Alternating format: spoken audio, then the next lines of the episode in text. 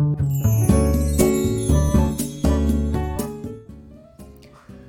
いおはようございます。美容師をしています。カナダと申します、えー、今日はギャップって大事だなと思った。そんなお話をしようと思います。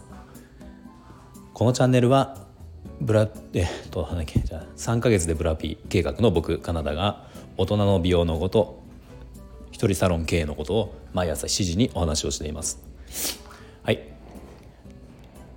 ギャップって大事だなってこう思ったんですよね。あの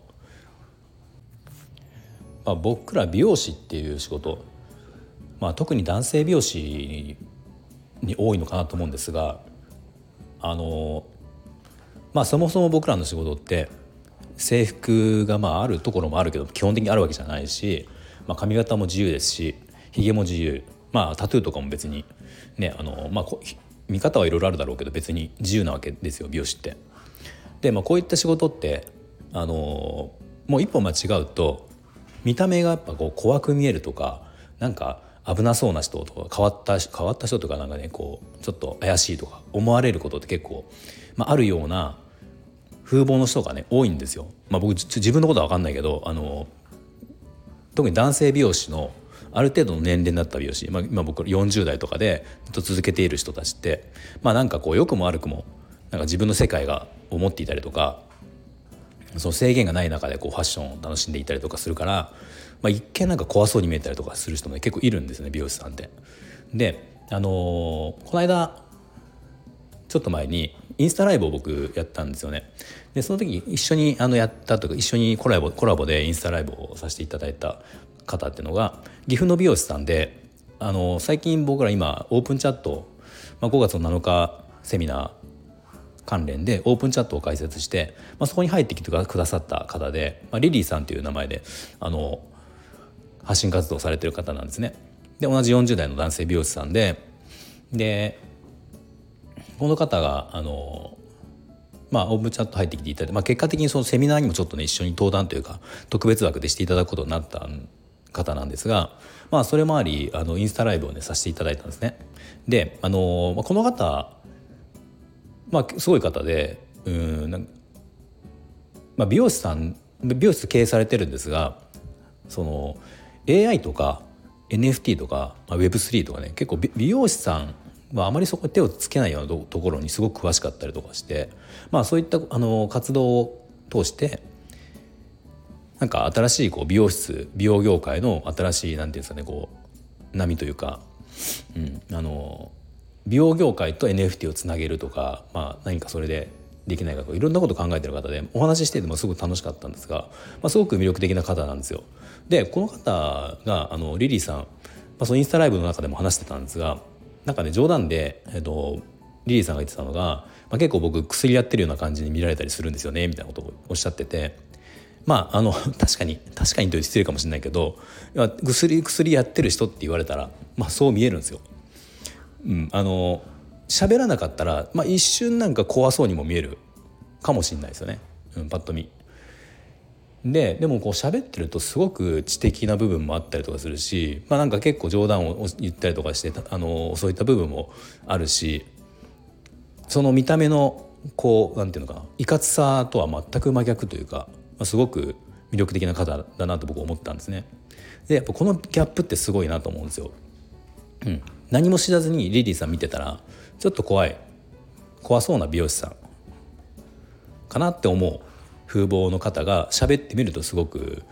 すごく喋りやすかったりとかして、まあ、しかもそのなんかねいろんなことを知っていていろんなことを挑戦されていてとか、まあ、本当に過去の話とか、まあ、なんでそうそういったねあの NFT とか Web3 とかってことを興味持ち出したとかって話を聞いた時にも、まあ、本当に聞けば聞くほどあすごいいろんなことを考えてる方だしあの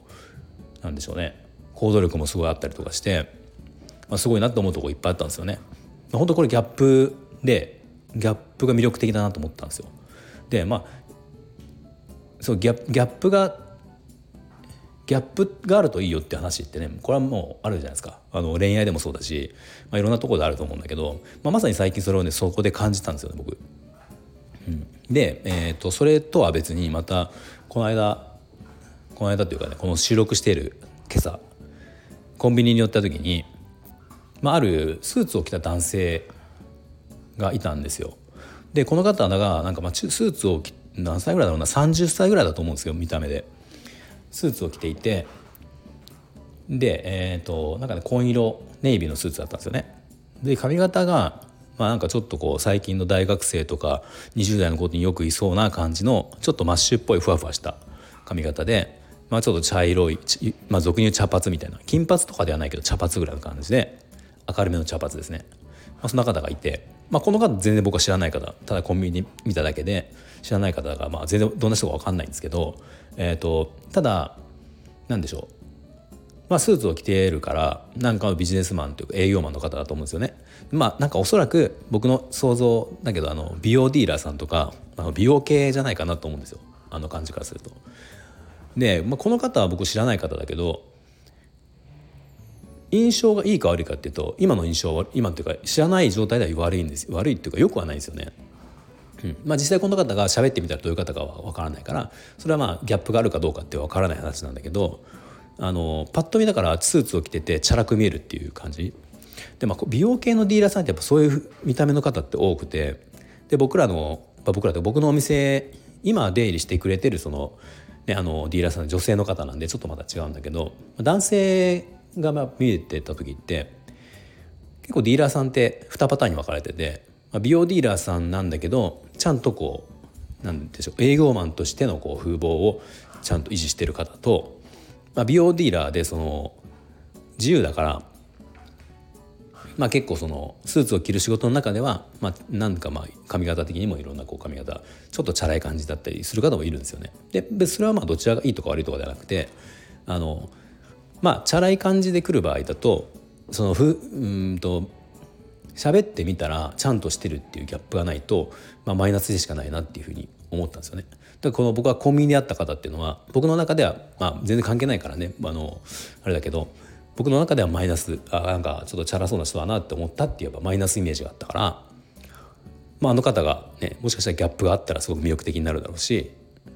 まあ、そういうことがねやっぱり大事なのかなと思って、まあ、自分らやっぱり僕も含めてというか自分のことってなかなか分からなくなっちゃうから美容師の仕事って本当にそこってすごくあるなと思ったんですよね。うん、なので普通以上にちゃんとしないとあのダメだなって僕はちょっと思ったんですよ自分で。うん、髪型とかその服装が結構ある程度許される仕事っていうのはここすごく大事だなって思いました。まあ、僕自分のことで言うと、まあ、僕の場合どうでまあなんでしょうね。あの服装とかもちろん気にしてはいるけどまあ多分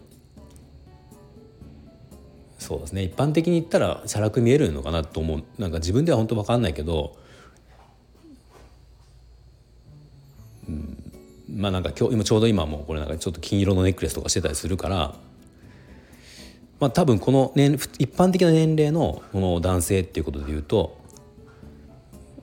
まあな言葉が分かんないけどチャラいって思うのかなんか派手派手ってことはないと思うんだけど多分その印象だけで言うとやっぱ良くないと思うんですよねその一般的なことで言うと。そうだからそれは分かってるしじゃかといってじゃあ僕はじゃあ美容室でお客様ねあの接客業だからじゃあなんでしょうね。そのそこが当たり障りないふうにするっていうのもまあなんか僕の中で違うかなと思うからあの、まあ、やっぱり自分をその、まあ、僕の美容師っていう美容師像っていうのあの理想の美容師像っていうか、まあ、美容師としてここ大事だなと思うのがやっぱり自己プロデュース力っていうのは必要だと思うので、まあ、自分をそのまあね、こう例えば40代の自分50代の自分とか30代の自分とかその年齢年齢に合わせてその自分がそこが一番こう魅力的に感じるかと見られそうなことを自分で自分をこうプロデュースするというか、まあ、そういうことって必要だと思うのでまあ、こういうことをそれが必要というかそれをねこうそこを鍛え鍛えるというかそこの力をつけていく、まあ、それがないと,、えーと、お客様をプロデュースすることはできないと思うので、うん、あのまあお客様から見てそういったこうファッションに対する考え方がちゃんとあるっていうふうにやっぱ見られないと僕の仕事って、ね、なかなか成り立たないかなと思うからまあなんか別に地味でいればいいって話ではないと僕は思っているので、まあ、そなんかまあいろいろ自分的に考えがあるんですけど、まあ、そこででもやっぱり一瞬それを派手に思うとか、あのチャラく思う方はやっぱりいると思うんですよね中には。まあ、その時そうやって思われた時にその第一声というか初対面の時の僕のこう話し方とか顔つきであったりとかまあ、身振り手振りだったりとか、まあ、この辺の全部全てがギャップがあると、まあ、これは全てプラスになるかなって思ってるんですよもう一番最初の時に。そうだからそういう意味でギャップが大事っていうのは絶対あって、まあ、自分のことってなかなか客観的には見ることができないのできないんだけどこの、まあ、この間インスタライブをしてリリーさんのギャップすごくいい意味でのギャップを感じたっていうこととまあなんかたまたま今日その今朝、ね、コンビニで会った男性えー、スーツを着た男性がまあなんかスーツを着てる仕事にしてはちょっとチャラいなって思って、うん、なんかまあなんとなくマイナスイメージに思ったっていうことがあって、まあ、改めてギャップに関してちょっと感じたことがあったのでまあなんかあのー、ちょっとね話がバラバラになって最終的に何が言いたいか分かんなくなってますけど、まあ、ギャップについて今日は、お話をしました。はいえっと、この間のその今お話ししたリリさんとの、えっと、インスタライブがね結構面白かったというかあの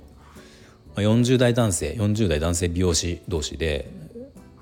まあ、結構面白い話が聞けたできたのでこれあのアーカイブありますので、えー、URL 概要欄貼っておくのでもしよければこれ見ていただきたいなと見た見ていただけたらなと思います。まあ、ちょっと1時間ぐらいあるので、まあ、本当に時間がある時になんかしながらとか見ていただければいいかなと思います。はい。では最後まで聞いていただいてありがとうございました。